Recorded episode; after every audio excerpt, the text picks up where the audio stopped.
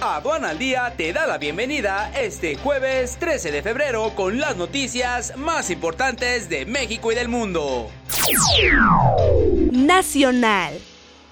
El exdirector general de Petróleos Mexicanos, Emilio Lozoya Austin, pasará hoy jueves a disposición del juez de la Audiencia Nacional, Ismael Moreno, tras ser detenido en Málaga por la Policía Nacional Española en virtud de una orden de extradición. El titular de la Unidad de Inteligencia Financiera, Santiago Nieto, afirmó que se acabó la fiesta tras confirmar la detención en España del exdirector de Pemex, Emilio Lozoya.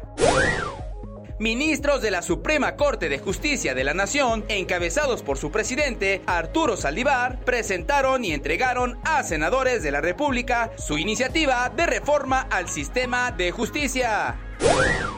Carlos Romero Aranda, procurador fiscal, afirmó que las empresas que utilicen la subcontratación ilegal como un medio para la contratación de trabajadores podrían enfrentar el congelamiento de sus cuentas internacional. Las universidades de Harvard y Yale están siendo investigadas por el Departamento de Educación de Estados Unidos por no informar los obsequios y contribuciones que recibieron de países como China y Arabia Saudita.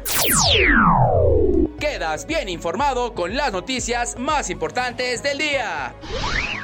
Comparte este video con un amigo y nos vemos el día de mañana con más información solo aquí en tu programa Aduana Día. Yo soy Luis Quiñones y que tengas un increíble día. Hasta la próxima.